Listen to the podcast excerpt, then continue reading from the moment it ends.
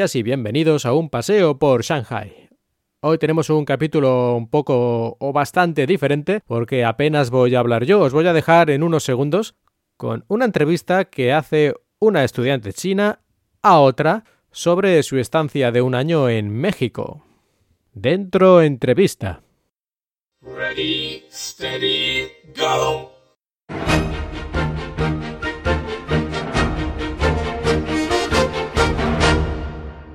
Buenas tardes a todos. Hoy es mi honor de invitar a Paula, una estudiante de cuarto curso. El tema de nuestra entrevista es cómo se siente vivir en el extranjero. Como sabemos, Paula estudió en México el año pasado y estoy seguro de que ella tiene mucho que compartir con nosotros sobre el tema. Hola Paula, muchas gracias por venir a mi programa. Después de regresar a China, recuerda a menudo su vida en México. Ahora, si alguien ha mencionado la palabra México, ¿cuál es la primera cosa que le viene a la mente ahora? Pues la gente, por supuesto, porque en comparación a las personas de China y de otros países, pues los mexicanos son más, mucho más cariñosos y siempre me, me cuidaba mucho. Se ve que usted estaba muy adaptada a la vida en México. Entonces, ¿puede decirnos algo sobre la gastronomía mexicana? ¿Cuál es el estilo único de la gastronomía en comparación con la de China? ¿O cuál es su plato favorito?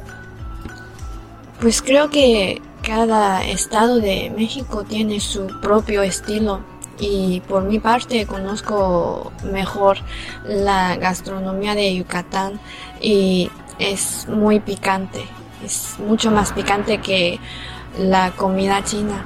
Esto es su em, pues característica creo y pues tiene muchísimos mm, tacos y, y como ¿cómo se dice? Em, hay muchos nombres, por ejemplo, salbutes, panuchos, y de hecho hasta ahorita todavía no puedo distinguir entre diferentes tacos. Y mi plato favorito es pues reno negro. Es un tipo de pollo, pero es muy raro porque su color es negro, como su nombre, reno negro. Por su descripción estoy convencida de que la gastronomía mexicana tiene su encanto único y que lo intentaría si tuviera la oportunidad. Entonces, ¿qué hizo si extrañaba mucho la comida china en el extranjero? ¿Prefería hacerla su misma o iba a un restaurante chino local? Pues casi cada día hago mi cena en mi departamento y sí cuando extrañábamos la comida china pues lo hacíamos en nuestra casa.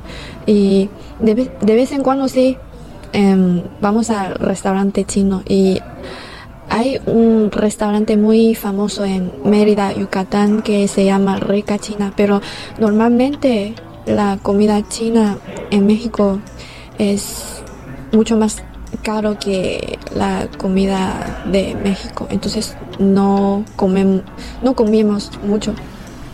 Gracias por sus respuestas. Después de hablar la gastronomía, seguimos el tema de fiestas. El Día de los Muertos es una fiesta muy especial en México, ¿sí?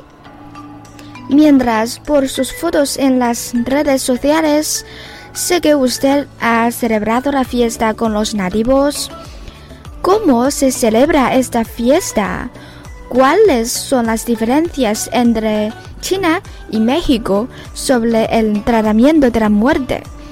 Es muy diferente, ¿sí? Pues en cuanto a cómo se celebra el Día de los Muertos, pues hacemos muchas fiestas, bailamos, um, cantamos y todo. Y este, pues, ¿cuál es la diferencia? la actitud, creo, porque los mexicanos no creen que muerto es una cosa muy triste. Entonces, em, e, e, es, muy diferente porque no, no, mm, no lloran en ese día, pero como lo sabemos todos, los chinos siempre pues lloran y gritan en pues como se dice el Qingming, el día de los muertos de China. Es cierto. Hay un dicho de que si quiere conocer realmente la cultura de una nación distinta, es suficiente experimentar un festival. Recuerdo que usted también hizo algunas investigaciones de sus propias sobre el Día de los Muertos. Así que después hablaremos acerca de los aspectos de aprendizaje. El aprendizaje en México es similar a la comparación en China o hay una gran diferencia. ¿Cuál es lo que más le ha costado adaptarse al principio? Em, es muy diferente de verdad porque el aprendizaje en la Universidad de China siempre es muy serio, pero de hecho el aprendizaje en México no y um, no tomé muchas clases y teníamos muchos días inhábiles, entonces pues lo que se me acuerdo es que en, en la mayoría del tiempo que pasé en México estaba en vacaciones. Sí. En China, las clases son por lo general más disciplinadas y se basan más en las reglas. Eh, pero he oído que en el extranjero el ambiente es más animado y los estudiantes actúan con más libertad. ¿Es cierto? Por supuesto que sí, porque creo que no tenemos reglas en la clase y pues em, los profes y los, eh, los estudiantes perdón, se, se llevan como amigos y hablamos de cualquier tema en la clase, hablamos de em, sexualidad, hablamos de todo. Entonces, pues es muy diferente. Patrimonio de México, creo, porque eso me ayuda con mucha información de pues los destinos em, turísticos para que pueda viajar. Como sabemos, usted es una estudiante en la Facultad de Español. El español no es la lengua materna de usted. ¿Cuál es el mayor obstáculo para comunicarse con los profesores en clase en México? ¿Cómo lo ha superado? Pues al principio porque los profes no hablaban con espacio, hablaban muy rápidamente, entonces casi no podía entender, pero es solo es la, la solución es el tiempo. Y además los estudiantes, mis compañeros siempre me ayudaban en mis pues en mis tesis, en mis trabajos y cuando no, no entendía em, me explicaron. Entonces no es no, no fue un gran problema, pero en cuanto a em, el mayor obstáculo, pues no, no hice nada para solucionarlo, solo que lo, lo dejé al lado. Está bien. Y por supuesto, si tiene una oportunidad para vivir en otro país, más o menos va a visitar lugares famosos. Es también una forma de relajarse en su tiempo ocio.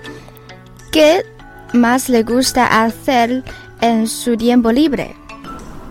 Pues me gustaba salir con mis compañeros, salimos a las fiestas, vamos a pues al club y además me gustaba viajar mucho. Hemos viajado a muchísimos lugares, por ejemplo a Cancún, a, Guanajuato, a Chichen y a muchos sitios em, de los mayas y em, son muy padres, me, mm, me gustó mucho. Parece que usted es realmente una persona que sabe muy bien disfrutar de la vida. La gran mayoría de los espectadores de nuestro programa tiene planes para estudiar en el extranjero en el futuro. ¿Y qué consejos les daría usted? Um, pues em, el primer consejo es que no tenga vergüenza para conocer a más gente, para hablar español. Eso es muy importante por, porque creo que los compañeros de, pues, de filología de español viajan a México o a España para mejorar, mejorar su español. Entonces, pues, de hecho no hablé español muy bien en el principio, pero ahorita, aunque no muy bien tampoco, pero mucho mejor que antes. Y ahorita puedo hablar con cualquier hispanohablante sin problema, creo. Y el segundo consejo pues conoce la cultura mm, y pues la, la mejor manera de hacer esto pues viajar. Porque sí he aprendido mucho cuando viajaba por México. Y creo que es un tesoro para mí. Em, el tercero consejo pues Creo que um, cada compañero o compañera tiene que aprender a cuidar a sí mismo um, para sobrevivir, para protegerse, porque um, no es muy fácil vivir solo en el extranjero y este es muy importante no solo para, para estancia en el extranjero, sino también para, mm, para tu futuro, para el tiempo después de tu graduación, pues para toda la vida es muy importante. y por último, creo que ustedes pueden tratar a buscar el tema para su tesis de graduación porque ya sabemos que tenemos que hacer el tesis y hacer la redacción en español, entonces es una buena oportunidad porque en el extranjero puedes hacer investigaciones, puedes tener acceso a muchos documentos, libros en español y porque van a tomar cursos en las universidades en el extranjero es una oportunidad buena también. Puedes um, pensar en um, si pueden um, utilizar el trabajo de pues de una mm, asignatura que, que, toman en la universidad para, mm, para que se, se pueden usar en tu tesis, en sus tesis. Con esto concluye nuestra entrevista de hoy. Muchas gracias a Paula por venir, por compartir la vida en el extranjero y por hacer muchos consejos prácticos. Démosle un abrazo otra vez.